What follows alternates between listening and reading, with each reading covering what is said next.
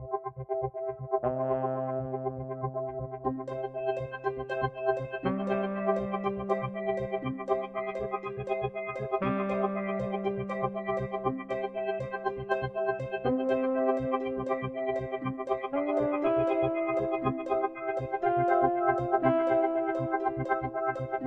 Willkommen zurück auf der Therapie Couch für Filme, der 46. Ausgabe von Kino on the Couch. Ein Podcast, bei dem ein aktueller Film zur Analyse auf die sprichwörtliche Therapie Couch gesetzt wird. Das heißt, wir fokussieren unseren Blick auf ein ganz spezielles Themenfeld, das zu dem in diesem Podcast vorgestellten Film passt und eine Grundlage zur Diskussion bietet.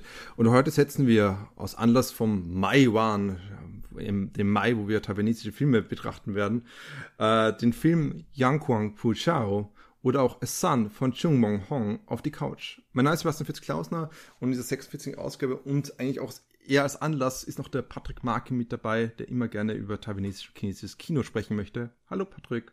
Absolut, ich freue mich sehr. Hallo. Ich bin schockiert, dass hier kein blöder Witz kommt oder kein Versuch auf äh, Chinesisch was zu sprechen, aber. ja, du, die Versuche auf Chinesisch was zu sprechen, die hatten wir ja schon in aller Ausgiebigkeit hier im Podcast, deswegen wollte ich da mal verzichten. Und weißt du, ich habe stundenlang überlegt, die ganze Zeit gedacht, also oh, man muss die, die Sekunde, jede Sekunde nutzen und den bestmöglichen Podcast, den es gibt, machen. Ähm, aber mir ist nichts eingefallen. Deswegen, ja, nö, keine Ahnung. Ja, Kommt genau. Seize your day, decide your life. ja, genau, genau. Woher kommt diese Stimme, woher kommt dieser ja. Spruch? Ich glaube, es ist André Arnold, Filmkritiker, der uns wieder mit seinen Weisheiten belehren wird. Hallo. Ja. Servus, danke fürs Einladen. Ja, danke, dass du da bist. Ich muss gestehen, ich bin ein bisschen beleidigt, dass du nicht die neun Monate These bestätigt hast, die ich nächstes Mal, letztes Mal aufgestellt hast, dass du alle neun Monate kommst, weil es ist doch zwölf Monate her, der letzte, das letzte Mal. Auch bei einem ostasiatischen Film, glaube ich. ich wollte gerade sagen, was war der? Ah, Burning, oder? Ja, Burning. Stimmt. Ähm, ja, nein, ich habe es einfach nicht mehr erwarten können. Ich war, ich habe mich verzehrt äh, nach eichere Stimmen und habe mir gedacht, dann, dann, dann komme ich einfach ein bisschen früher. Du bist später gekommen, also okay. Ja, jetzt. Also Jetzt, wo du später, auch aus dem Gefängnis genau. rausgekommen bist, äh, ja, kommst du zurück, um uns heimzusuchen. Äh, genau, das ist der Grund. Ja, aber dass du jetzt perfekt hier da bist, weil wir werden genau über diese Sache sprechen, der Moralvorstellung, der Moral und welche moralischen Vorstellungen du mit dir getragen hast und welche Schuld, Scham, Gefühle du hattest, während du nicht nach neun Monaten gekommen bist, sondern erst nach zwölf Monaten. Und Patrick hat schon einen Witz gemacht, dass du eigentlich im Gefängnis warst und dementsprechend länger einfach gebraucht hast, was ich auch verstehen kann. Kein, wir wollen dich nicht dafür schämen, dass du jetzt da im Gefängnis gesessen bist. Es hatte sicher einen guten Grund. Hast wahrscheinlich jemanden die Hand abgehackt oder sowas. Gnadenlose Stille. Ja, dazu, dazu schweigt ja. er jetzt. okay, Themenwechsel. okay, also. Oder hat er sich doch wieder aus dem Staub gemacht? Äh, André, bist du noch da? Ah. Okay. okay, Podcast doch zu zweit. Moment mal. Ah, ich wollte schon sagen, es war ein kurzes. Jetzt hören wir dich wieder, André. Naja, das ist ein ziemlich, ähm, ein ziemlich vorbildlicher Start, würde ich sagen. Ja, absolut. Ähm, ja, ein perfides Versteckspiel. Äh, letzten Endes musst du aber doch an die Sonne kommen und da bist oh, du wieder. Freut uns, dass du es geschafft hast. okay. Wir haben jetzt wirklich schon sehr, sehr, sehr viel äh, Witze gemacht, die anspüren auf den Film, über den wir reden werden, den höchstwahrscheinlich nicht so viele Leute äh, gesehen haben. Insofern sollten wir vielleicht einmal dazu übergehen, den Film zu äh, erklären oder ein bisschen was über den Film zu erzählen, damit die Menschen nachträglich über unsere unsere Jokes lachen können. Tatsächlich. Unglaublich. André einfach ein professionellerer Podcaster als wir selber. Also vielleicht sollte Patrick einfach fortsetzen und jetzt uns sagen, worum es eigentlich gegangen ist in dem Film. Ja, das ist eindeutig der journalistische Hintergrund beim André, ja. äh, glaube ich. Ähm, ja, aber sehr gerne versuche ich mich an einem kurzen Abriss der Handlung. Aho der jüngere von zwei Söhnen in einer vierköpfigen Familie war schon immer ein wenig ein Problemkind. Ganz im Gegensatz zu seinem älteren Vorzeigebruder, der gerade dabei ist, ein erfolgreiches Medizinstudium zu beginnen. Eines Tages wird Aho seine Aufmüpfigkeit ganz besonders zum Verhängnis. Er muss in den Jugendknast.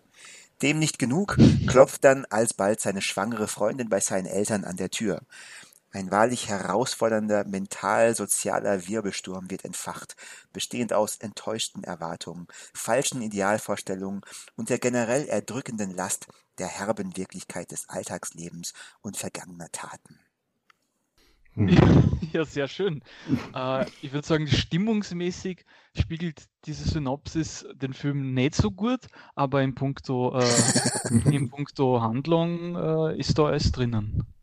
Ja, dann, danke, dann, danke. Fra dann fragen wir dich einfach, stimmungsmäßig spielt es nicht so. Wie meinst du das, äh, André? Was sind da andere Stimmungen, die, die da aufgefangen sind, die mit Patrick nicht ganz eingefangen worden ist bei seiner Synopsis?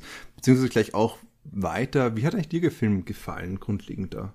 Äh, also bei mir ist es noch nicht so lange her, dass ich ihn gesehen habe und deswegen äh, muss ich nur ein bisschen, glaube ich, sitzen lassen, mhm. äh, bevor ich wirklich irgendwie sagen kann, ob er mir gefallen hat oder nicht. Aber es war auf jeden Fall spannend, den zu schauen, weil halt einfach doch eine Kinokultur repräsentiert, die mir nicht so vertraut ist und wo ich immer wieder mal gern reinschaue und schon länger nicht mehr reingeschaut habe.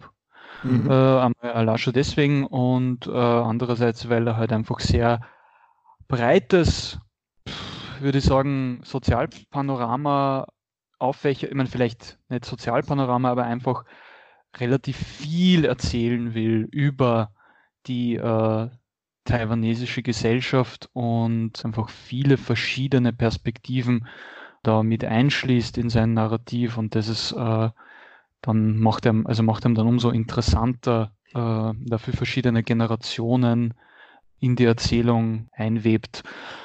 Und stimmungsmäßig wollte ich einfach nur sagen, äh, dass sowas wie der Wirbelsturm, der da entfacht wird, das ist natürlich auf einer emotionalen Ebene schon richtig irgendwie, aber rein formal ist der Film ja eher ein, äh, ein laues Lüftchen oder eine sanfte Brise, die da quasi über zweieinhalb Stunden mhm. hinweg weht. Äh, also ja, also es ist kein also, Film, der irgendwie wirklich hervorsticht mit irgendwelchen großen dramatischen Eruptionen, sondern eigentlich schaut tendenziell, bis auf ein paar wenige Ausnahmen, der Anfang zum Beispiel ist eine Ausnahme, mhm, äh, sagen, ja, ja. eigentlich ein sehr gemessenes Tempo an den Tag legt und einen ruhigen Puls hat, würde ich mal sagen. Also, aber wiederum natürlich im Kontrast zu tatsächlich hochdramatischen äh, Verwerfungen auf der Handlungsebene. Ja. Mhm dazu ganz kurz möchte ich anmerken, also es gibt ja, ich glaube, zwei Schlüsselszenen, wie du gesagt hast, am Anfang ein und dann relativ zu Ende des Films, die im starken Regen spielen. Und ich glaube, das ist kein Zufall, interessanterweise. Hm. Ähm, das heißt, ganz so nicht vorhanden ist der Sturm nicht, aber ja, hast schon recht. Ja, aber hat dich denn der Sturm erfasst, Patrick, wenn du schon dabei bist, über Stürme zu reden? Wunderbare stürmische Überleitung selbst mhm. da. Ähm, so mag ich das. Ja, der Sturm hat mich zumindest zum Teil erfasst. Also ich glaube, ich mochte den Film. Ich war mir da zeitweise nicht ganz sicher, beziehungsweise ähm, habe mich nicht komplett gut abgeholt gefühlt, sagen wir es mal so. Aber zum Schluss dann, vor allem jetzt, da ich den Film, ich glaube, vor einem Monat oder so gesehen habe, mhm. ähm, muss ich sagen, so im Nachhinein oder nachdem ich den Film dann gesehen hatte, auch mit der Schlussszene, fand ich ihn doch relativ rund und eigentlich gibt es relativ viele Dinge, die angesprochen werden und die man zumindest noch einmal Revue passieren lassen kann. Ähm, ich finde auch spannend, wie bestimmte Aspekte ja, keine Ahnung, die Kultur Taiwans betreffend aufgegriffen werden, äh, bestimmte ja, soziale, äh, soziale oder Moralvorstellungen. Also das finde ich ganz spannend und ich habe auch gelesen, dass mh, hm, interessanterweise dieser Film ein bisschen mit So Long My Son verglichen wird von einigen Leuten, mhm. ähm, weil die ja thematisch mhm. ein bisschen ähnlich ausgelagert sind und es gibt Leute, die behaupten, ja, okay, also hier werden kulturelle Unterschiede zwischen China und Taiwan recht deutlich sichtbar, also worauf es ankommt und wie so Lebensvorstellungen. Und das ist äh, einmal super spannend. Und wie genau schaut das dann aus, ja. die Unterschiede? Ja, das ich würde das jetzt nicht benennen können. Ich kenne zwar beide Filme und ich kann schon jetzt Unterschiede äh, herausarbeiten, weil ich muss zugeben, dass ich auch ganz kurz an den Film gedacht habe, an so lange mal sind, aber nicht, nicht länger. Also es ist nur so kurz aufgeblitzt. Ja, na, was hast du da gelesen oder was hast du da gehört oder wie siehst du das? Mm, ähm, ich weiß es gar nicht mehr ganz genau, beziehungsweise wie ich sehe, ich bin da auch ein bisschen kritisch vielleicht. Also ich weiß nicht, ob ich das so unterschreiben würde.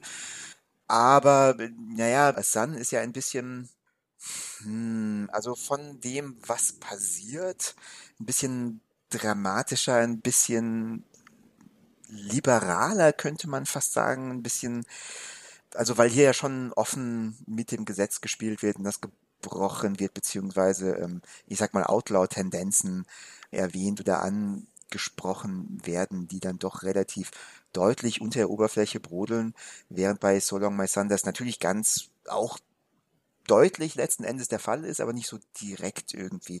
Aber ich glaube, darüber kann man oder könnte man sehr lange diskutieren und ich bin mir auch nicht ganz sicher, ob ich dem zustimmen würde, dass diese beiden Filme wirklich so äh, prototypisch für die beiden Länder sind. Ja, aber um ganz kurz ähm, den Bogen zu spannen, zu sagen, wie hm. ich den Film fand oder wie viel Sonnen ich geben würde, ja, obwohl wir sowas ja nicht machen, aber äh, ich glaube irgendwie so zwischen sechs und sieben, obwohl es natürlich nur eine Sonne geben kann, aber äh, kann ich was Neues beginnen, äh, einfach lose Assoziationen ähm, erwähnen, die ich zu dem Film habe. Und das sind nämlich zwei Sachen. Ich habe mich interessanterweise, können wir vielleicht darüber diskutieren, an meine Schulzeit erinnert gefühlt. Nein, nicht, weil ich ein Outlaw war, war ich natürlich auch, aber das war nicht der Grund, ähm, sondern ähm, weil wir da Theodor Fontane gelesen haben, unterm Birnbaum. Und da ist ja äh, der huh. einer der wichtigsten Sätze, es ist nicht so fein okay. gesponnen, es kommt doch alles an die Sonne. Ja, ich, ich finde ein bisschen ist das natürlich hier auch bei diesem Film der Fall.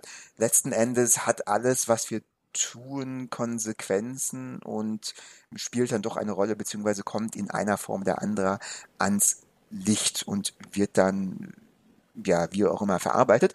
Und eine andere Sache, die ich erwähnen möchte, nach circa sieben Minuten und 35 Sekunden, das erstmal ich glaube auch das einzige Mal, nee, nicht das einzige Mal, aber das erste Mal, wo man die Wohnung von der Protagonistenfamilie sieht, da sieht man auf der Couch ein Kissen von einem Bärenkopf, ein wunderbar süßer Bärenkopf, der aber eine große, dicke Träne weint. Das finde ich wahrscheinlich sehr, sehr ähm, sinnbildlich für den Film und ich finde dieses Kissen super süß, super nice. Also falls irgendjemand von euch geneigt Hörern weiß, wo man dieses Kissen herbekommt, bitte, bitte meldet euch bei uns. Ich möchte dieses Kissen. So, das war's. Das, das ist mir leider nicht aufgefallen, dieses uh. Kissen, aber jetzt, was du sagst, das kommt ja dann nachher später im Film, äh, wo einer der Söhne aus dem Gefängnis zurückkehrt, äh, sitzt der Vater vom Fernseher und schaut sich ein Bärenvideo an. Ja, äh, stimmt, Naturfilm, stimmt, ja. Bär fischt, fängt Fische, frisst Fische. Vielleicht, äh, vielleicht zieht sich hier eine, eine, eine, eine Bärensymbolik durch den Film, die sich uns äh, mangels äh, kulturellem Verständnis ja. nicht erfasst wenn jetzt auf Winnie Pooh vorkommen würde, dann würden wir es genau wissen, das sehr populär wäre. Aber es ist kein Winnie Pooh vorhanden in diesem Film, was ich gesehen habe. Nein, äh, er hat nichts verloren in dem Film. Äh, aber äh, Patrick muss sich leider Gut. enttäuschen. Er weint Was? keine Tränen, dieser Bär, sondern er schläft und hat die typischen Anime-Schnarch-Nase, wo einfach so ein kleiner Rotz Blase sich entsteht durch, äh, über seine Nase. Das heißt, es ist leider tatsächlich. Ah, ist das kein, tatsächlich so? Ja, es ist tatsächlich so. Ich habe es direkt vor mir gerade. Ich wollte es unbedingt anschauen. Also für alle äh, gewillten Zuhörerinnen und Zuhörer, bitte gehen Sie auf 7 Minuten äh, 42. Da haben Sie dieses wunderbare Bild, wo Sie das sehen können und auch wie, wie Sie Patrick dann dieses Bild äh, beziehungsweise diesen Bären schenken können. Das ist natürlich sein größtes Geburtstagsgeschenk, das Sie ihm machen können. Einfach äh, Analyse hier, also fokussiert äh, auf, die, auf die wirklich wesentlichen Details äh, und einfach gleich mal ordentlich ausklamüsert ist. Ja, ich, finde es überraschend, dass der Patrick sich diese Notiz gemacht hat, dass wenn Minute 7, Sekunde 30 oder so, dieser Bär vorkommt. Ja, war ein einschneidendes Erlebnis. ja, da merkt man wieder, dass der Film einfach ein bisschen eben quasi einen, einen ruhigen, einen ruhigen Fluss hat, wo dann solche Sachen umso mehr hervorstechen. Es bestätigt nur meine These. Ja, aber es liegt dann eigentlich ein bisschen deine Netflix-These, oder nicht? Oder äh, willst du die nochmal auffächern, die du vorhin erwähnt hast, bevor wir begonnen haben? Die Netflix-These, ähm, achso, naja, wie also ich sage jetzt gerade den Zusammenhang nur überhaupt nicht. Soll ich das nur mal sagen? Ja, also ich meine, ich habe eigentlich nur, nur gemeint, dass also dieser Film ist, ich weiß es jetzt nicht, entweder von Netflix produziert oder von Netflix gekauft, wahrscheinlich eher letzteres vermuten wir.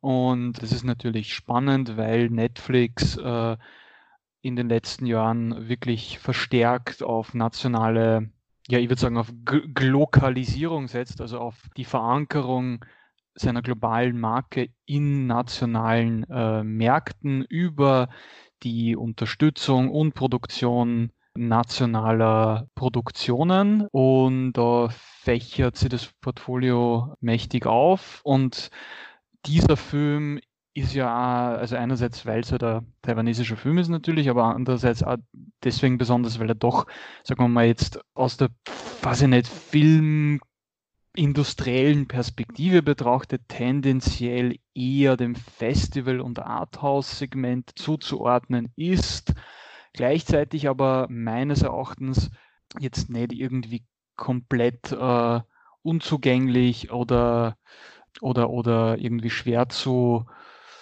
Gut, ich verliere mir jetzt gerade. Der Gedanke dahinter war insgesamt einfach der, dass Netflix vielleicht viele verschiedene Pferde in seinem Stall hat und versucht, viele verschiedene Filme zu produzieren, die viele verschiedene Publikumssegmente ansprechen und da, darunter auch unter Anführungszeichen anspruchsvolle Filmkunst, aber gleichzeitig ich den Eindruck habe, dass nichts, was Netflix äh, produziert oder finanziert, äh, nicht irgendwie eine Wertigkeit hat, die unmittelbar ersichtlich ist, sei es jetzt in Bezug auf Prestige, äh, in Bezug auf Renommee, in Bezug auf irgendwie einen Edge oder irgendwas, was man vermarkten kann und wo man äh, drauf bauen kann. Also da passiert nichts, was irgendwie dem Zufall überlassen wird und Sachen, die irgendwie abschrecken könnten aufgrund von, also die, die, die, die wirklich vielleicht fordernd sind und wirklich äh, das Publikum überraschen könnten, auch in Bezug auf ihren Gehalt. Äh, das fassen die dann meiner Ansicht nach nicht wirklich an. Aber das ist halt jetzt irgendwie auch ein bisschen schwierig, weil das ist ein riesengroßes Thema und ich habe es mhm. gerade wie immer ähm, äh, und es sehr komplex ist, das müsste man halt einfach wirklich genauer aus, äh, aufdröseln und in den paar Sätzen habe ich das jetzt natürlich vollkommen unzureichend gemacht, weil jetzt kann halt jeder herkommen und sagen, ja, aber was ist mit dem Film? Was ist mit dem Film? Was ist mit dem Film? Dann würde ich halt bei jedem Film, würde ich mich trauen äh, zu sagen, irgendwie erläutern können, warum ich glaube, dass dieser Film im Portfolio oder im Fundus von Netflix ist, aber müssen wir jetzt Stück für Stück durchgehen. Wie bist du auf diese Frage gekommen? Ich habe mir jetzt ja. sinnloserweise äh, Was hat ja, ich glaube, zum Ich verstehe es nicht. Nein, es tut mir leid, es ist selbst nicht immer nach, und ich gesagt habe, wollte mir schon den Mund verbieten, weil ich dachte, eigentlich, eigentlich macht das überhaupt keinen Sinn, hier an der Stelle darüber zu reden. Aber einerseits, weil es eine interessante Diskussion war, die wir am Anfang vorhin geführt haben, bevor wir aufgenommen haben, natürlich, weil so, dort passieren die interessanteren Diskussionen, natürlich. Ähm, aber ich mir gedacht, ach, ich, vielleicht kann ich es an der Stelle reinbringen. Und das andere war, du hast während der Diskussion auch so darüber gesagt, so, das sind so Momente auch drin, wo die Gedanken herumschwirren können oder man ist ultra fokussiert auf den Film und muss ihn durcharbeiten. Und ich muss gestehen, bei dem Film, also sozusagen diese Idee, dass man einfach während des Films, ähm, es ist nichts, bei weitem nichts irgendwas vom Slow Cinema oder ähnliches. Und ich verstehe auch, warum Netflix den Film gekauft hat, eindeutig. Wir, wir haben es mit einem Film zu tun, der einen der renommiertesten Preise im chinesischsprachigen Raum gewonnen hat, den Golden Horse Award, und der auch ein bisschen hm, bisschen polarisierend war zu dem Jahr 2019, aber er hat halt das gewonnen und damit ist natürlich, hat er eine gewisse Wertigkeit gelangt, das auf jeden Fall, ich verstehe auch, warum es gekauft hat, aber gleichzeitig hast du so diese Diskussion auch begonnen zu reden darüber, dass es so Filme sind, die mehr oder weniger einen sogar abholen, weil sie klassisches, also oberste Kruste des Artus-Kinos sind, die einem erlauben mitzugehen, die ganz klar mit einem schönen Filmstil äh, hier so ein schönes Hochglanzdrama machen, das man gut erleben kann irgendwie. Und gerade der Gedanke, dass der Patrick während seines Filmschauens äh, seine Gedanken immer wieder äh, schleifen hat lassen und irgendwelche Bären gesehen hat, die ihm gefallen hat. Und zum einen Irgendwelche. Wenn, wenn, ich meine Gedanken hätte schweifen lassen, dann wäre mir der Bär doch gar nicht aufgefallen. Ja, ja, aber du hast dich auf Elemente des Bildes konzentriert, die vielleicht nicht ganz so intendiert waren. Äh, und man kann jetzt fragen, hm, war das einfach aus, aus Langeweile oder ist es doch ein Film, der ähm, eine gewisse Offenheit hat, birgt? Und ja, sicher ganz, hat der Film. Ja. Ja, und eben nicht diese ganz klassische, reine Oscar-Arthos-Szene bedient. Machen wir so. Ja, natürlich. Ich meine, da gibt es ja voll viel Gradierungen. Das ist ja der Punkt. Also da mhm. gibt es ja natürlich voll viel unterschiedliche formale Zugänge. Aber der Punkt ist, im Kern bietet der Film einem sehr wohl die Möglichkeit, den ganz klassisch auf einer narrativen Ebene zu konsumieren, muss halt ein bisschen mehr Geduld aufbringen dafür, aber das ist ein Melodram, ein Familienmelodram, es ist nicht sonderlich sperrig, es ist zugänglich, man versteht, was passiert, es gibt halt sozusagen diese, also ich meine, das ist jetzt sehr zynisch alles, was ich sage, weil ich finde, ich will den Film deswegen nicht herabwerten äh, äh, oder auf, aus diesem Grund, ich einfach nur feststellen, dass das jetzt nicht irgendwie, ähm, ist relativ wenig jetzt irgendwie formal radikal an dem Film. Äh, also dies, ich habe irgendwo in Rezensionen, glaube ich, gelesen, dass der von Leuten zu lang als zu langsam empfunden wird. Ja, gut, aber das ist halt quasi eine, eine Gewohnheitssache. Ähm, ja. Aber da ist eigentlich, und natürlich kann man da, weil die Szenen ein bisschen gemächlicher vonstatten gehen, kann man den Blick schweifen lassen. Es gibt mehr Totalen und die Ausstattung ist sehr äh, sorgfältig äh, gemacht und, und, sehr detailliert. Und Was hast du eine Geschwindigkeit da? Ja, ich habe mich total, ich, hab, ich, ich groove auf, total auf, den, auf dem Tempo von dem Film gerade dahin. Äh, nein, nein, der, der, das funktioniert ja ganz gut, finde ich. Also wenn man da zuschaut, dann übertragt sich das auch irgendwie und es geht auch um Zeit und das Verstreichen von Zeit. Der Film hat ein paar so kleine Ellipsen, also Auslassungen drinnen, wo äh, und paar so kleine Spielereien, irgendwas äh, passiert und man sieht nicht, wie es passiert und dann drei Szenen später sieht man, wie es passiert ist, ohne dass der Film an jetzt direkt darauf hinweist. Aber es ist nie so, dass man wirklich, also man wird trotzdem noch zur Genüge geleitet, um, um dem Ganzen ohne große Probleme folgen zu können. Und auch der melodramatische Kern des Films ist eigentlich, also das könnte man auch äh, in einer 90 Minuten Seifenoper mhm. erzählen. Das wäre also da, da gibt es wenig, was sich vermittelt über die, ähm, über die Erzählung hinaus, würde ich jetzt irgendwie sagen. Und selbst die, die philosophischen Aspekte äh, sind ja immer sehr äh, direkt. Die werden dann auserzählt über Parabeln oder über, über äh, irgendwelche Voice-Over. Genau, also das, was, was aber eher als recht schön ist. Also finde ich jetzt nicht, nicht schlimm, ist halt einfach nur das, was ich sagen wollte, dass der Film da nicht äh, über die Stränge schlägt, finde ich. Ja, eh. angeht. Mhm. Ja, also. Also, weil, weil ich sage das vielleicht äh, einen Punkt nur, weil ich habe äh, Variety-Kritik, glaube ich, was gelesen, mhm. wo halt irgendwie der Film in eine Reihe gestellt wurde, sicher auch mit, wahrscheinlich auch mit, mit der löblichen Intention, den irgendwie zu pushen vom taiwanesischen Kino und von äh, so Namen wie Hu Shaoxian und Edward Young, mhm. das sind zwar so Größen der Nouvelle Vague, wenn man so sagen will, Taiwans in der, die, der, der 80er und 90er vor allem. Ja. Äh, und das finde ich ist halt nicht wirklich, also das ist nur auf einer sehr oberflächlichen Ebene, finde ich, zutreffend. Also ich kann das nicht ganz nachvollziehen, weil diese Regisseure tatsächlich eine Form entwickelt haben, die, die sehr weit entfernt ist von, von dem, was wir mit konventionellem Erzählkino verbinden, obwohl sie immer noch Erzählkino machen. Also. Mhm. Ich muss gestehen, es ist schon sehr lange her, dass ich einen Edward Young oder Hugh Jackman Film gesehen habe, aber ich weiß, dass ich sehr beeindruckt war. Das ist so das Letzte, was ich noch im Kopf habe. Das ist eh ein bisschen peinlich, aber äh, es ist halt wirklich irgendwie lang her. Aber es ist, ähm, auch wenn ich jetzt vielleicht diese Begrifflichkeit zu, zu sehr ähm, ausreize, aber es ist halt so, also gerade bei Edward Young, dadurch, da habe ich so so diesen Moment des, des Slow Cinemas auch ein bisschen im Kopf, ähm, weil sie halt so eine dieses, ähm, also bei weitem nicht so langsam wie die postkolonialen Slow Cinema Bewegung der, des globalen Südens, aber es ist trotzdem, hat das so eine Langsamkeit drinnen, die einem ähm, fast zum Erliegen bringt, aber gleichzeitig eben, es ist, wie das sehr, sehr dichte äh, Beziehungen habe ich, aber wie gesagt, das ist alles noch Fragmente in meinem Kopf, die sehr lose wirken und ich muss echt mal wieder einen Film schauen von einem von beiden, muss ich einfach gestehen. Ja, ähm, na, also, die sind, die sind sehr schön. Ähm, ja.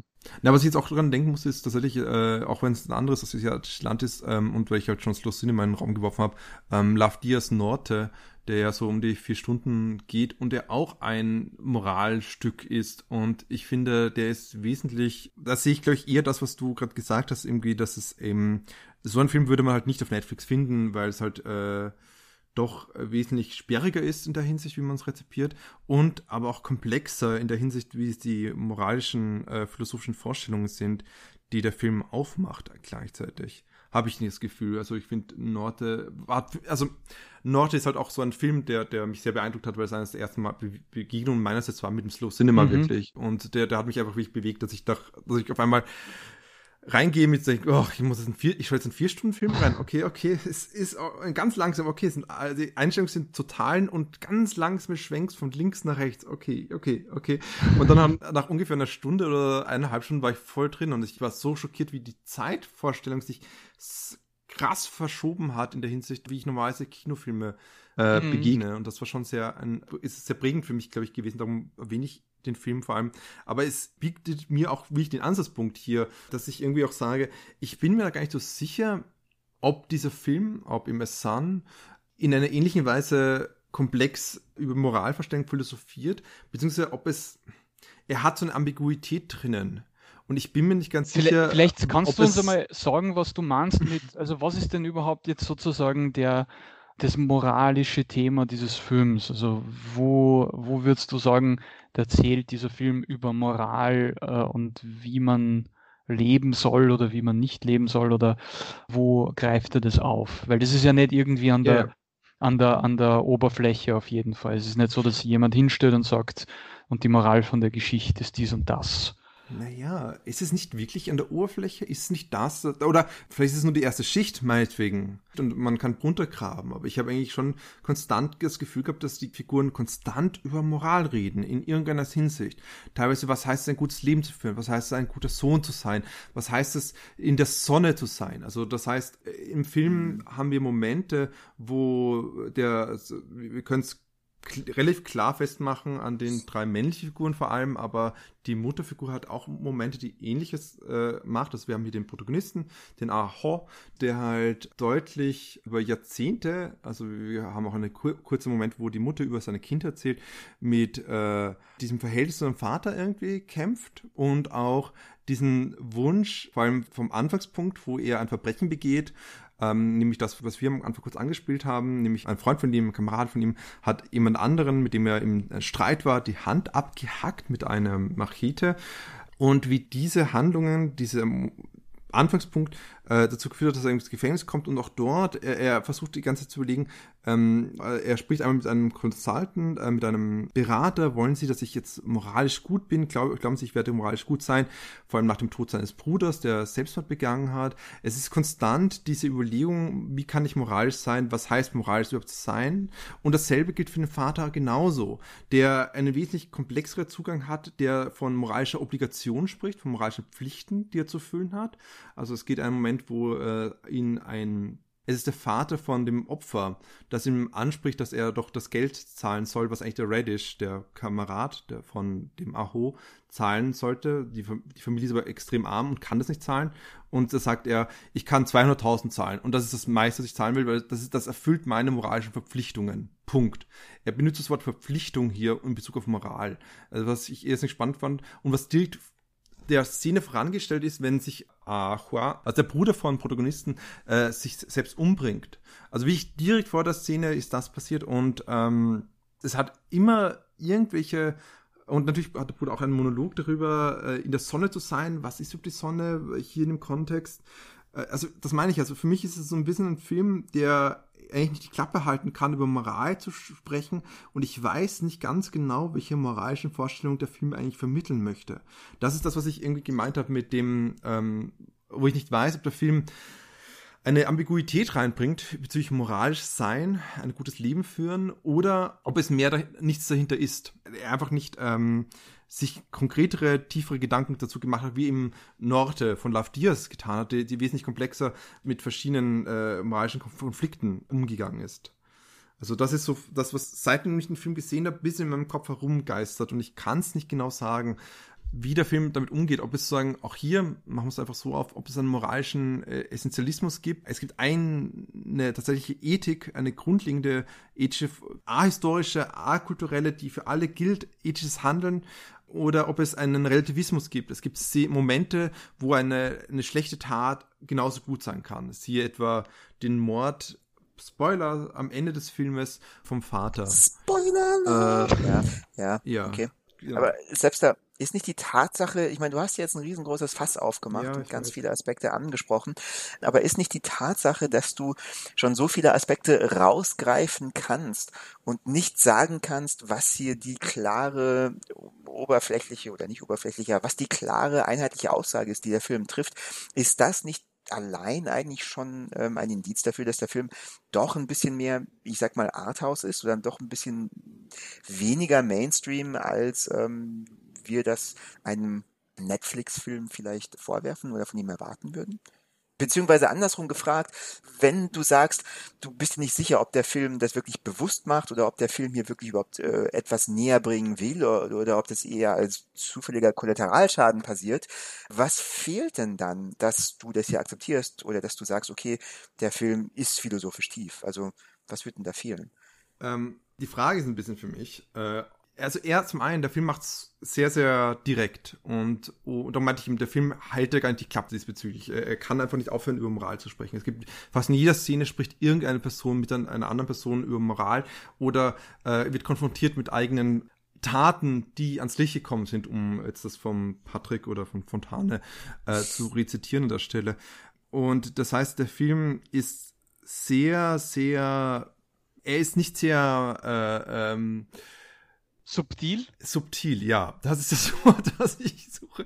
Aber gleichzeitig, ich bin mir noch immer nicht ganz sicher. Also das heißt, das ist auch so eine Frage, die ich an euch stelle. Wie ist euch mit dem Moralbegriff oder mit diesen Vorstellungen, die der Film vorschlägt, gegangen und ob der Film eine größere Aussage diesbezüglich machen möchte, eurer Meinung nach? Oder ob er eine klare, also ist es ein Wesenszug von seiner Komplexität, dass er keine klare Vorstellung macht, oder ist es ein, ein Wesenszug des Unvermögens der, des Autoren, der Autorinnen, äh, dass er das nicht tut? Also um es ganz hart auszudrücken. Und ihr könnt natürlich das sagen, Mhm. Blödsinn.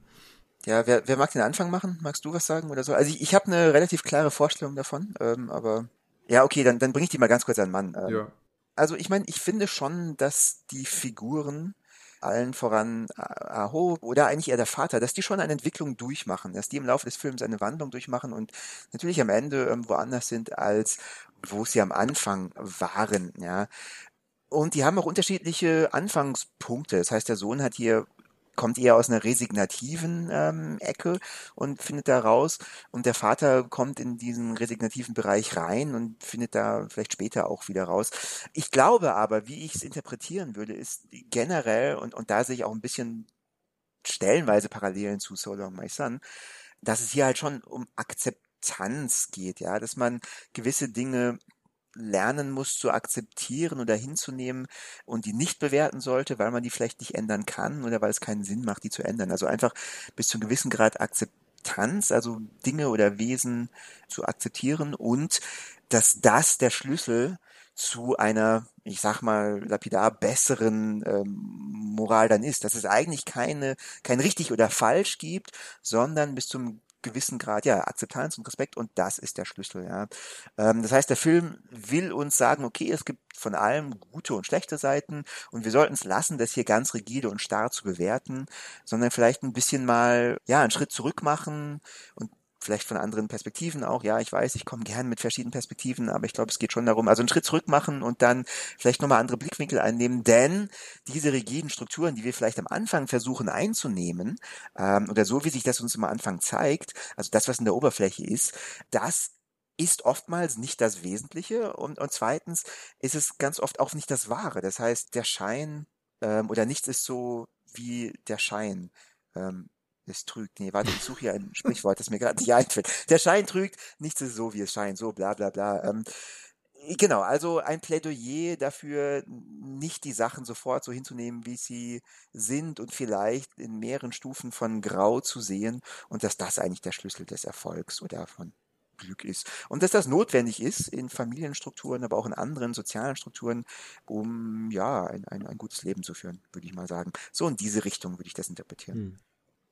Ja, boah, ich weiß nicht. Also, einerseits, ich muss ein paar Sachen nur sagen, weil es der einen Seite das mit der Moral mir nie mich nie so angesprungen hat wie die selbst da. Also einerseits glaube ich, dass in die Untertitel, ähm, ich verstehe voll, was du meinst. Das stimmt, die Leute reden die ganze Zeit über Verhaltensmodelle und, und rechtfertigen ihr Verhalten und diskutieren darüber, wie man sich verhalten sollte. Aber ich glaube, das Wort Moral kommt einfach irgendwie nie vor in, in die Untertitel doch, zumindest. Doch, doch, doch, ähm, äh, wie gesagt, die moralische Applikation ist durch ein Zitat, was ich dir aus dem Film genommen habe. Es ist Moral, ah, ja. Moral Applications. Ah ja, okay. Also, dann, ich, na, dann ist mir das einfach... wo das vorkommt? Ähm, Minute 50? äh, ja, nee, nee, also, es, es war, einfach, ist ja wurscht. Also glaube ich sofort, vor dem Tod, kurz vor dem Tod äh, vom Bruder. Also es war in dem Gespräch zwischen ah. Vater und seinem Chef bezüglich dem einen Mann, der von ja, ja, noch ich kann Geld die Szene, Ich kann mich an die Szene erinnern, ja. Na, da geht es ganz explizit darum, stimmt. Und äh, also wie gesagt, ich wollte ja das gar nicht, ich wollte eigentlich nur äh, anmerken, dass es mich nicht so angesprungen hat. Hm, ja, Aus welchen klar. Gründen auch immer, aber dass das ein Thema ist, was sie durchzieht, ist klar. Und was ich auch noch sagen wollte, ich wollte jetzt irgendwie diese ganze Arthouse-Geschichte, die ich da jetzt irgendwie eröffnet habe, eigentlich überhaupt nicht weiterführen, weil das natürlich auch totale am Endeffekt ist es eine totale, äh, wenn es um einzelne Filme geht, eine totale Nonsensdiskussion, weil ja. äh, das macht jetzt den Film ja nicht besser oder schlechter. Aber was bei mir nicht angekommen ist, war, und das finde ich eigentlich ganz gut äh, auf eine gewisse Art, weil das macht jetzt beim drüber nachdenken den Film irgendwie besser für mich, ist mhm. irgendeine eindeutige Botschaft oder irgendeine eindeutige äh, moralische Anleitung oder irgendeine Moral halt, wie man so schön sagt. Also eine eindeutige Moral ist bei mir da irgendwie nicht durchgedrungen. Äh, indessen tatsächlich eher so die Sachen, also das, was der Patrick angesprochen hat, würde ich sagen, ist auf jeden Fall was, was man aus dem Film dann irgendwie mitnimmt. Also einfach diese Idee, okay, jede Figur verändert sich ein bisschen und jede Figur ähm, birgt Seiten, die man nicht von ihr erwartet hätte oder zumindest die man am Anfang nicht zu Gesicht bekommt und äh, was nicht, äh, Menschen, die perfekt wirken nach außen, haben Schattenseiten, Menschen, die völlig äh, daneben äh, oder irgendwie neben der Spur wirken, können sie wieder aufrappeln und, und haben vielleicht auch mehr ähm, Rückgrat und moralische Integrität, als man ihnen äh, ursprünglich äh, zugetraut hätte. Das ist was, was eigentlich in dem Film durch die Bank äh, thematisiert. Also das eigentlich bei fast jeder Figur irgendwie eine Rolle spielt und insofern äh, auf jeden Fall ähm, drin ist. Und das zweite ist, dass die, ah, ja, ich weiß nicht, also es gibt halt so ein bisschen diesen Gedanken von Verantwortung, der sie irgendwie durchzieht. Mhm. Ich habe da kein, also ich weiß nicht, was der Film dazu sagt, aber er sagt halt, ich glaube, er nimmt das relativ ernst. Also irgendwie glaube ich, dass er das Gefühl hat, es gibt auf der einen Seite natürlich Sachen, für die niemand irgendwas kann, weil sie irgendwie ja halt einfach mehr dem, dem Zufall oder dem Chaos des Lebens entspringen. Aber sobald sie Menschen zueinander in irgendeiner Hinsicht in Bezug setzen, dann kommt irgendwas wie Verantwortung ins Spiel und dann äh, wird das auf jeden Fall, also dann, dann spielt das eine Rolle und wirkt sie aus. Und vielleicht muss man dann das auch irgendwie kompensieren auf Arten, mit denen man nicht gerechnet hätte. Also zum Beispiel kann man sagen, dass, weiß ich nicht, vielleicht sogar der, der Anfang, wo äh, der un der schlechte, der böse Sohn, zumindest anfangs, äh, da irgendwie einen Typen äh, die Hand abhackt. Also er hackt nicht die Hand ab, aber er stiftet jemanden dazu an oder er, es eskaliert, die Situation eskaliert mhm. und sie greifen Ich wollte gerade sagen, stiftet er ihn wirklich an? Also das ist ja auch ein bisschen die Frage. Ja. Aber, Na, ja, er stiftet, wir wissen nicht, was genau passiert, aber was wir wissen ist, dass definitiv die Initiative von diesen äh, Figuren ausgeht. Also die Initiative geht von den Figuren aus, die entscheiden, das zu machen und da irgendwie äh, jemanden zu attackieren und, und ihm Schaden zuzufügen. Und das ist ein ziemlich äh, ja, harter Einschnitt, äh, no pun intended. Und mhm. dann äh, kommt aber ganz am Schluss wieder, äh, also kommt es irgendwie wieder mit einem ziemlich äh, brutalen Akt, der dann irgendwie quasi vom Vater ausgeführt wird, wo man sagen kann, okay, jetzt äh, kompensiert der das irgendwie oder nimmt, das, nimmt diese Last auf seine Schultern, um seinem Sohn irgendwie ähm, zu entlasten, weil mhm. der dann wieder von seiner Vergangenheit verfolgt wird und von seiner Verantwortung, von seiner Schuld gegenüber seinem Mittäter, der am Anfang rüberkommt wie das letzte Arschloch, aber dann irgendwie doch auch seine Gründe hat für das, was er tut, weil weil der Vater, eigentlich ist der Vater an allem schuld, wenn wir ganz ehrlich sind. Mhm. Aber das ist, Na, das so ist ist es nicht. So ist es nicht. aber Das das ist natürlich nicht. ganz, ganz, ganz, ganz, Ja. ja, ganz kurz, das ist eine ganz spannende Parallele auch zu So Long My Son. Also ich, ich würde sagen, da versucht ja auch vor allem der Vater eigentlich ähnlich. Nicht seinen Sohn, wenn ich mich richtig erinnere, aber einen Sohn, also seinen Neffen, also ihn zu entlasten, dadurch, dass er etwas ähm, Bestimmtes macht, äh, beziehungsweise, also finde ich ganz spannend. Also dieses Schuld und Vergangenheit heimsuchen und da Verantwortung übernehmen, ähm, kommt in beiden Filmen vor und wird aber unterschiedlich behandelt dann. Ja, sorry, okay. Stimmt, ja, stimmt. Na eh, also äh, ich meine, es gibt diese Idee von, ich meine, Karma will es nicht nennen, aber diese Idee von, man hat für die Dinge einzustehen, die man tut, selbst wenn es indirekt sind. Also weiß ich nicht, das kann irgendwie so sein, der Vater, der immer so viel Druck ausgeübt hat auf den einen Sohn, dass der irgendwie der Musterschüler wird und den anderen Sohn vernachlässigt hat. Und der generell irgendwie mit seiner bornierten Lebensphilosophie äh, immer irgendwie alle auf Abstand gehalten hat und das wirkt sie dann halt einfach aus auf das Leben seiner Söhne und wirkt sie aus auf, äh, also dann wird es durchexerziert bei dem einen Typen, der äh, der Vater vom Opfer vom Sohn ist und der will dann irgendwie Geld äh, und der Vater verweigert es ihm und dann kommt er mit einem Tank voller Scheiße und sprüht äh, die Scheiße auf die auf die Fahrschul, aufs Fahrschulgelände. Okay, falls uns Leute zuhören, können uns schon längst nicht mehr folgen. Aber das ist eine relativ äh, komplexe äh, Handlung, die der Film da entspinnt. Und auf jeden Fall hat man immer das Gefühl, er ist tatsächlich irgendwie, also hätte er halt dem Typen das Geld geben, er hätte es ja leisten können und irgendwie steht er schon indirekt in der Verantwortung, hat man den Eindruck, also legt der Film an neu, weil er ja irgendwie auch mitverantwortlich für seinen Sohn ist und insofern auch mitverantwortlich für das, was sein Sohn tut. Und insofern, also irgendwie ist da irgendwie diese, diese Verbindungen sind immer da. Und dann ist der Sohn wird aber auch nicht aus der Verantwortung gezogen, weil er eben die Verantwortung gegenüber diesem Mittäter, diesem Gangstertypen dann hat. Und immer in den Momenten, wo jemand dann versucht, das äh, anzu, zu akzeptieren, wie du das gesagt hast, und diese Verantwortung zu übernehmen, dann wenden sie Dinge irgendwie ein bisschen zum Besseren, haben den Eindruck. Und gleichzeitig wird aber nie alles komplett bereinigt, äh, weil so funktioniert die Welt ja nicht. Und so ist es dann halt. Weiß ich nicht, was die, die Botschaft ist. Aber es ist eigentlich, ja, wenn ich drüber nachdenke, ich eh ganz. Aber vielleicht äh, übersehe ich da äh, irgendein ausgeklügeltes äh, Moralsystem, was mir der Film injizieren will, weil ich nicht gescheit genug geschaut habe. Weiß ich nicht.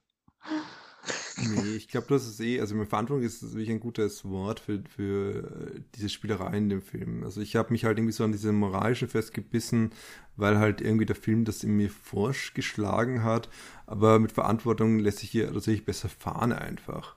Weil gerade dort, also mich, mich hat es irgendwie interessiert oder mich fand es interessant, wie er immer wieder diese Verpflichtungen auch äh, angesprochen hat, die aber so ähm, rein gesellschaftlich waren, so leicht, ja, ja, ich, ich, ich habe halt diese Verpflichtung, muss halt machen, aber mehr mache ich auf keinen Fall.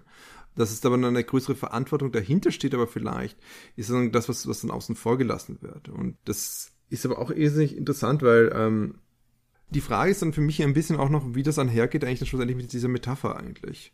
Die der Film ja auch ganz klar bedient. Der Naturmetapher, der Sonnenmetapher, der Dunkelheitmetapher, Schattenseiten, wie der, äh, wie ja, der du hast ja, du hast ja, du hast ja das Zitat äh, herausgesucht von einem Regisseur, wo er also von ähm, Chung Mong Hong, der irgendwie in einem Interview gesagt hat, die Metapher bedeutet, dass Sunlight is beautiful and we need it for survival, but under glaring sunlight you find everyone hiding in the shade instead. Und es kommt ja auch äh, in dem Film direkt vor, glaube ich. In einem Voice-Over-Monolog von, genau. von dem Sohn, der sie vom Balkon stürzt. Und ja, weiß nicht, da ist natürlich eine Ambivalenz drinnen, aber ich würde sagen, es ist relativ direkt. Also die Leute, wenn man immer quasi alles, was, was in einem vorgeht, äh, äh, ausleben würde oder irgendwie alles äh, immer offen und ehrlich aussprechen würde, dann vielleicht so, und wenn wir alles über alle wissen würden, dann, dann würde das Leben irgendwie heller strahlen oder vielleicht wird es uns besser gehen, aber gleichzeitig ah nicht, weil es natürlich extrem ähm, belastend ist, äh, permanent dieser nackten Realität der, der menschlichen Komplexität äh, ausgesetzt zu sein, irgendwie so. Vielleicht mhm. war das meine Deutung mhm. des Ganzen.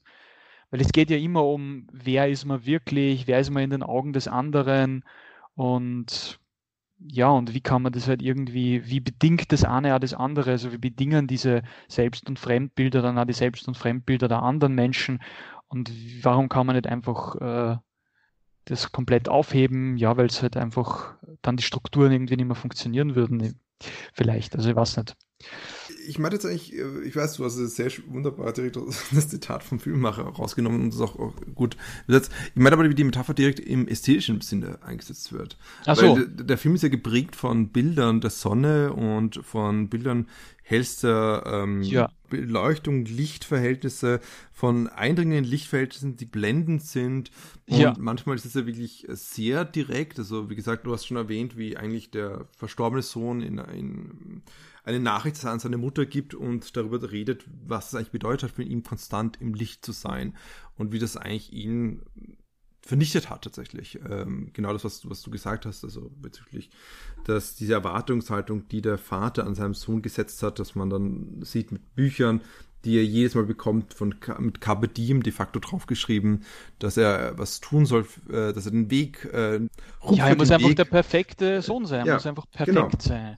Sozusagen Genau. immer, immer, immer in der Sonne, insofern, immer Genau. sonnenstrahlend. Genau. Genau, Äh, es ist, ja, aber also es war zu viel Sonne. Das heißt, ähm, der Sohn hat einen, Sonnen, einen Sonnenbrand geholt, wenn man so möchte. Die Erwartungen waren zu stark, ja. Ähm, darf ich übrigens ganz kurz, also passt perfekt. Ja, ein bisschen, ein bisschen Ja, schon. voll. Ja, weißt du, ich meine, absolut. Ich finde, es ist genau wie perfekt. mit, Es ist auch ungefähr, es ist tatsächlich, wenn man so drüber redet, es ist halt so schwierig, äh, weil dann hat man das Gefühl, die Metaphern dieses Films bewegen sich halt irgendwie tatsächlich so auf Kindergartenniveau. irgendwie tanzt es auch, aber gleichzeitig wirkt es natürlich nicht so, weil eben so kunstlos ist das jetzt nicht inszeniert. Es ist aber auch gleichzeitig nicht wirklich subtil, das stimmt schon. Es ist irgendwo dazwischen.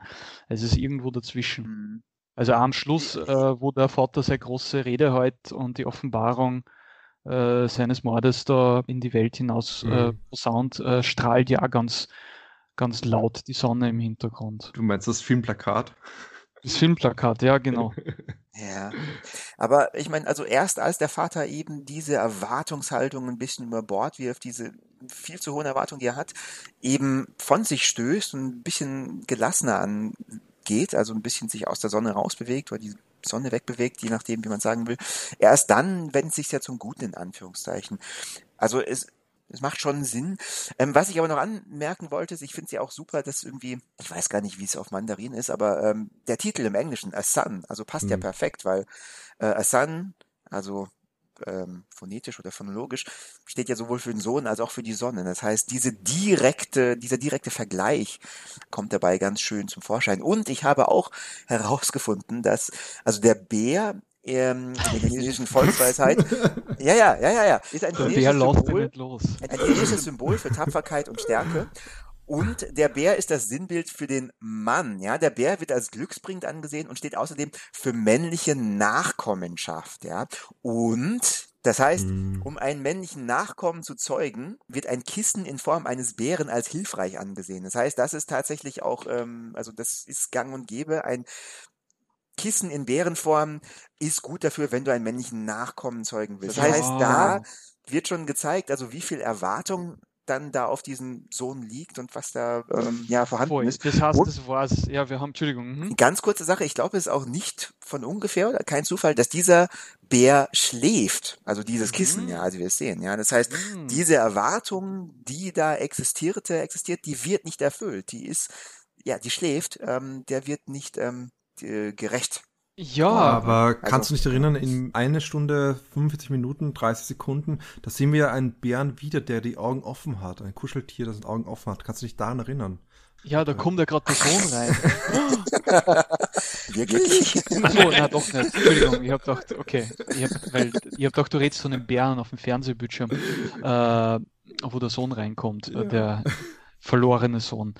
Äh, ja, na, aber im Wesentlichen sicher, man kann das schon, ich, ich, weiß nicht, ich meine, es ist halt immer so, der Film ist so zerdehnt, dass dann halt einfach diese Ambivalenzen oder diese Möglichkeiten, das irgendwie auch ein bisschen, das stößt sie zwangsläufig ein und er hat das ja durchaus drinnen, weil er halt einfach so eine größere Figurenkonstellation hat, aber im Großen und Ganzen kann man den schon so lesen, dass man sagt, okay, das ist einfach ein Film, da geht es darum, dass äh, die Eltern, vor allem die Väter, die sich so viel von ihren Söhnen erwarten in Taiwan, die sollten nicht so streng sein mit einer. Die sollten einerseits den Mustersöhnen nicht so viel Druck machen, weil sonst bringen sie sie um oder machen sonst irgendwas Dummes.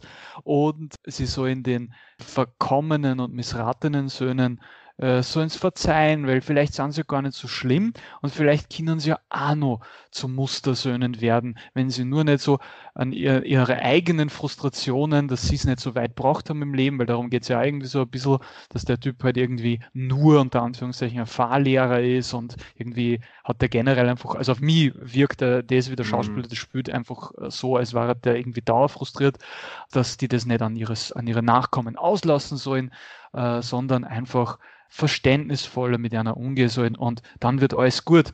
Und es geht auf jeden Fall um Familie, glaube ich. Also das ist schon irgendwie primär, ich meine, das, das ist die große Erkenntnis. Ich glaube, in diesem Familiendrama geht es um Familie. Nach, nach äh, einstündigen Gesprächen sind wir draufgekommen. Na, aber ich meine, das irgendwie der ganze Orbit, also es geht ja nicht allgemein um Moral oder so, sondern es geht schon um das, also wie, wie hält man eine Familie zusammen unter Druck irgendwie und wie, wie kommt man da wieder zusammen? Und das Ende ist ja äh, zögerlich hoffnungsvoll in dieser Hinsicht, dass, dass ähm, irgendwie die Leute schon gebacken kriegen. Und dann können sie sogar noch ein Auge zudrücken, weil am Schluss ist ja äh, die Szene so, dass, äh, ja, nein, ist wurscht, jetzt, jetzt trifft man schon total ab, weil ähm, das, das dauert einfach viel zu lange, wenn man alles ähm, auserklärt. Hm? Wir treffen ja nicht ganz ab eigentlich. Du bringst da was am Punkt nochmal. Erstens, es, hier verbindet sich wieder die Idee von grundlegend dieser ähm, diesen Rausfallen aus einer Schwarz-Weiß-Malerei bezüglich der, äh, der Moralvorstellungen mit den Familien, mit der familialen Beziehungen und mit der Sonnenmetapher. Nämlich es geht um dieses, du meinst wie die Schlussszene mit dem am Rad, oder? Oder geht's Ja, mit dem Rad, genau, weil da geht es ja darum, dass die Mutter, die schon, also es ist sehr stark gespielt, aber so präsent war jetzt die Figur, finde ich nicht, wie generell Frauenfiguren in dem Film. Ja. Äh, und die sagt irgendwann einmal, hey, der böse Sohn, der hat früher immer gern äh, mit mir, der ist immer früher gern mit mir Radl gefahren und ist hinten am Backel Gesessen ja. und wollte nie absteigen und dann bin ich mit ihm herumgeradelt und äh, das ist eine schöne Erinnerung und am Ende des Films sieht man, wie er, äh, also der böse Sohn, der inzwischen ja eigentlich schon sich gebessert hat, ein bisschen ein Rad stiehlt vor mhm. den Augen der Mutter, aber so schlimm ist es nicht. Er sagt irgendwie so, er borgt es aus und mein Gott, der Radl und das ist nur für einen Ausflug und die Mutter sagt nichts und dann sagt der Sohn, ja, setz dich doch hinten auf, wir fahren jetzt die Promenade entlang und es ist sehr sonnig und die Mutter blickt in die Sonne und ist irgendwie, äh, äh, ja, weiß ich nicht, optimistisch vielleicht, man weiß nicht genau, aber auf jeden Fall ist sie jetzt diejenige, die von ihrem Sohn getragen wird. Jetzt ist, hat sie, haben sie die Rollen gewechselt und obwohl er vielleicht auch wieder ein bisschen manchmal nicht ganz sich so verhält, wie sie sich das wünschen würde, ist es ja nicht so schlimm, weil im Herzen ist er ein guter, ein guter Bur. Mhm. Und die Familie ist intakt. So habe ich das irgendwie ein bisschen.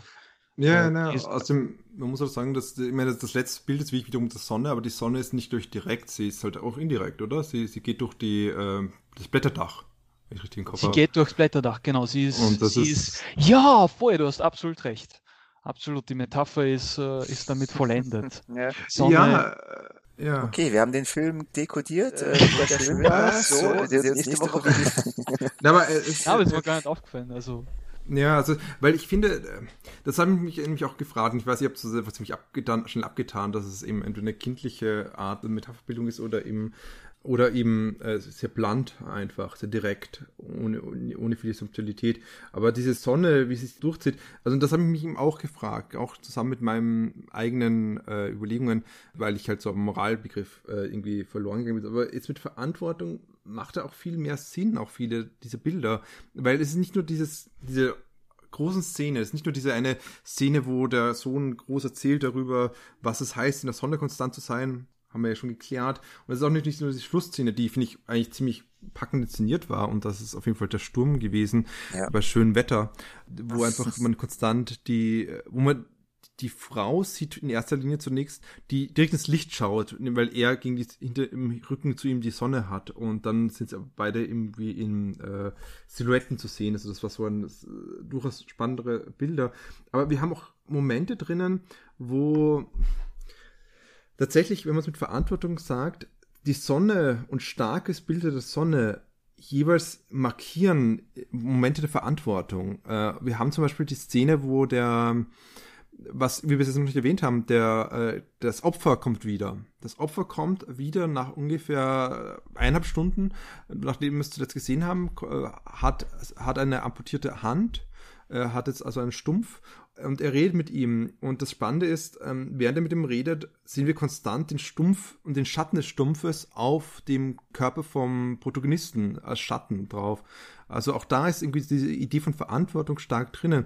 Und dagegen, weil ich immer gedacht, warum würde man hier Sonne sowohl mit diesen, was der Patrick am Anfang gesagt hat, diesen jede Tat tritt zu, wird sichtbar, wie jede Tat tritt zum Sonnenlicht. Warum würde man auch diese Szenen damit verbinden? Weil es gibt auch diese Momente vom Radish, wenn er kommt, das ist ein Kameraden, der eben wesentlich mehr hier ins Verbrecher, äh, in Gangstermilieu gekommen ist. Bei drei seiner großen Auftritten spielt er so eine ganz große Rolle. Nämlich einmal, wenn er zum ersten Mal auftritt ähm, zum Aho, da kommt das blendende Licht rein aus der Garage, die innen einfach nur beleuchtet ist mit, ähm, ähm, ja, einfach mit Neonlichtröhren und ähnliches. Später besucht ja, er. Ja, wo er, da steht nämlich der Aho, also ich glaube, da kommt er zum zweiten Mal, da kommt er eben wieder zurück aus dem Gefängnis, okay. aber da steht der mhm. Aho im, äh, im Schatten äh, ganz deutlich, ja. Also da ist sein Gesicht im Dunkeln und dann kommt das genau. blendende Licht. Stimmt. Aber das ja. ist dann nochmal spannender eigentlich, dann, wenn der Radish versucht, dem Aho zu überreden, dass er was macht und er macht es ja auch. Er, er schießt, glaube ich, äh, Schüsse hinter einer einer Polizeirevier. Da gibt es eine Szene im Auto, wo Radish ihn darauf anhält, dass er das tun soll. Und Radish ist ganz stark im Licht, während ja, voll. Aho voll dunkel im Schatten gehalten wird aber das passiert auch mit seinem Vater, weil der Vater sucht diesen diese Verbrecherbande auf, keine Ahnung, also so eine Gangster-Organisation, äh, ich habe keine Ahnung, was das ist eigentlich. Und wenn dann der Radish auftritt, ist auch er, der Vater, geblendet von der Tür, die aufgeht eigentlich, wo ihm der Radish auftritt. Also das heißt, weil das ist so eine Sache, wo ich mich wie ich gefragt habe, wie diese Metapher funktioniert. Und ich habe es mit Moral, Moral überhaupt nicht lesen können, aber mit Verantwortung und natürlich aber mit Komplexität, mit dieser Hinsicht von dass es eben durchaus so eine bisschen, wie der Patrick es am Anfang gesagt hat oder zwischendurch gesagt hat, dass diese Graustufen durchaus funktionieren können, damit eine Relativität von absoluten Verhaltensmustern und Vorgaben, man baut ja. das Rad halt aus und kann dafür ein bisschen die Sonne genießen zusammen, aber man wird nicht verbrannt, um nochmal den Patrick zu zitieren. Patrick ja. Marquis, Zitat, Sonnenbrand. danke, danke, danke, ich äh, genieße stillschweigend. Äh, ja. ja. Na, ey, ja, voll. Ja, also ich finde den Film, also um auch mal zu sagen, was mir gefallen, hat, gefallen hat.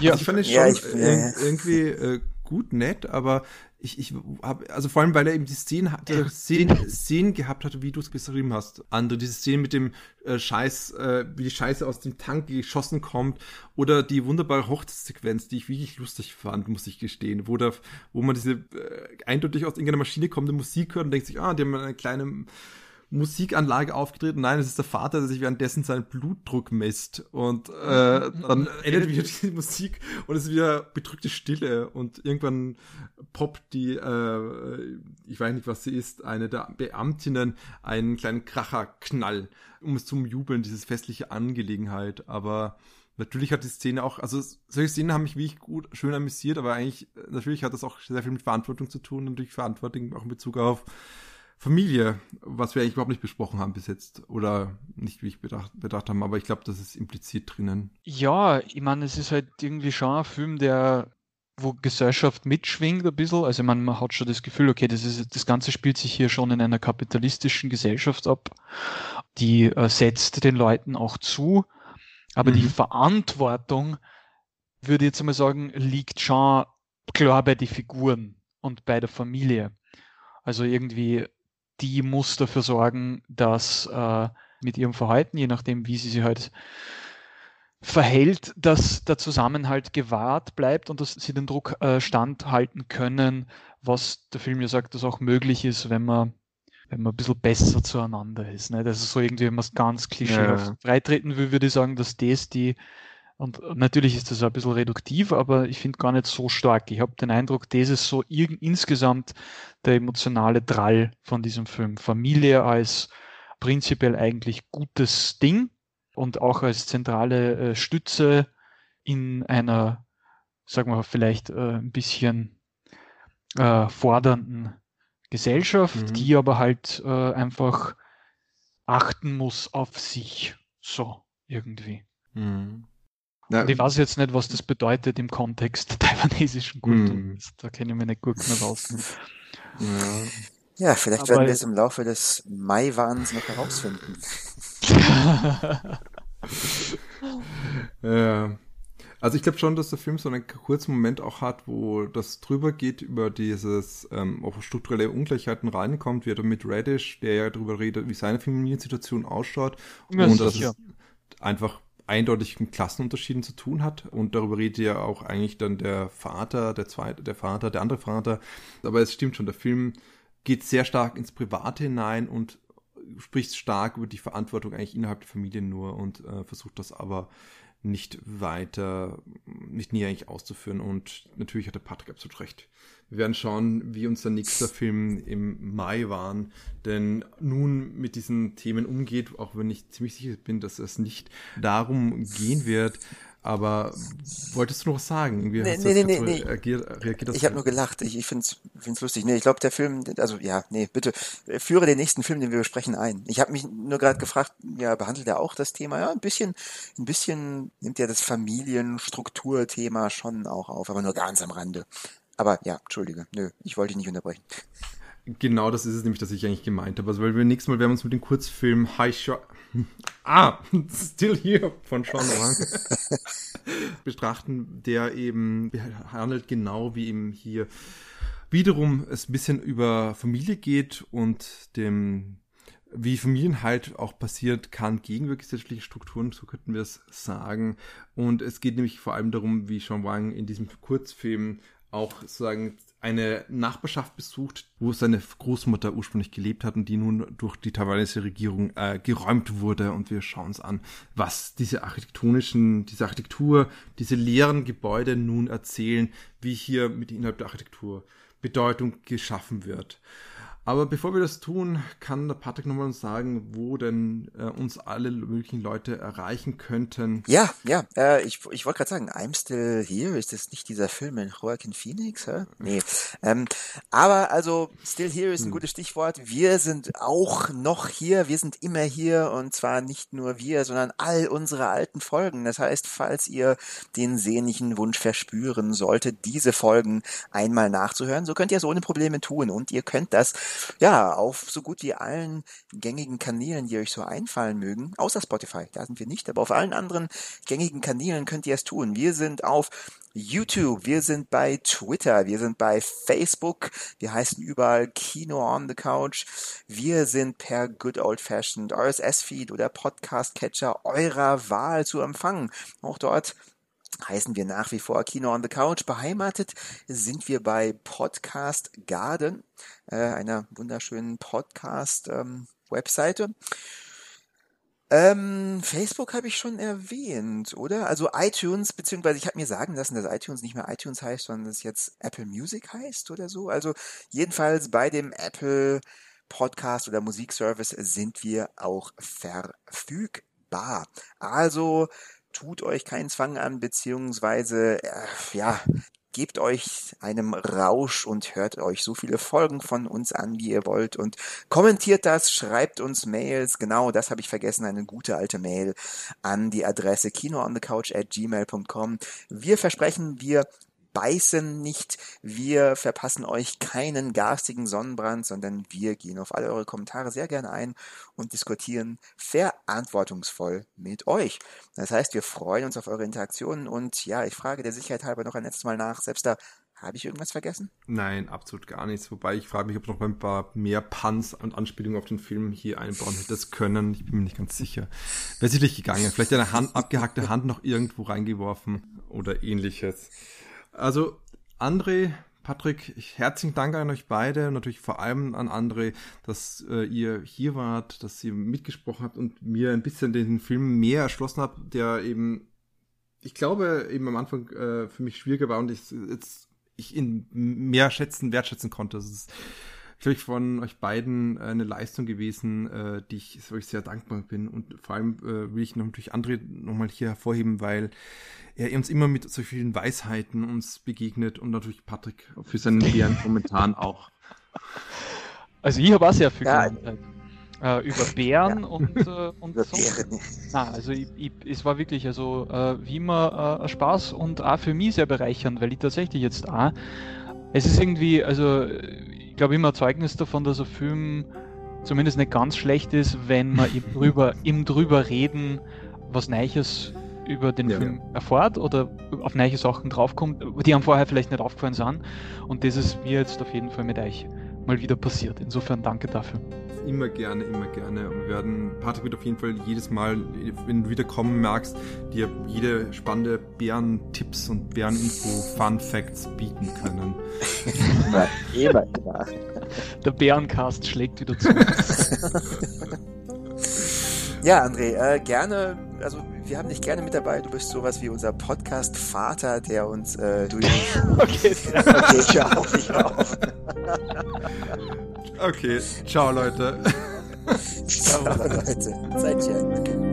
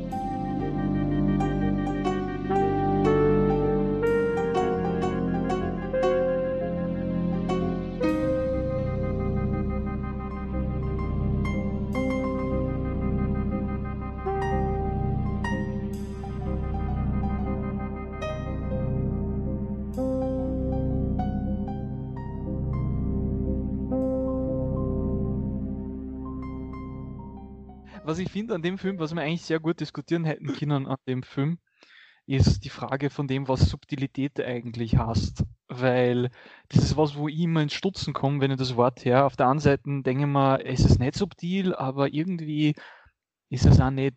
Also oh, warte, warte, warte. Ich weiß subtil es. und ich weiß nicht, ist subtil es. überhaupt gut? Ist subtil schlecht? Ich weiß nicht.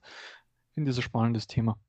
Ich kann ja, dir sagen, Subtilität ist dann vorhanden, wenn dir niemand versucht, einen Bären aufzubinden. Oh, das, das, das, super lustig, wenn es irgendeinen Sinn ergeben würde. Es gibt leider überhaupt keinen Sinn. Aber es ist äh, voll.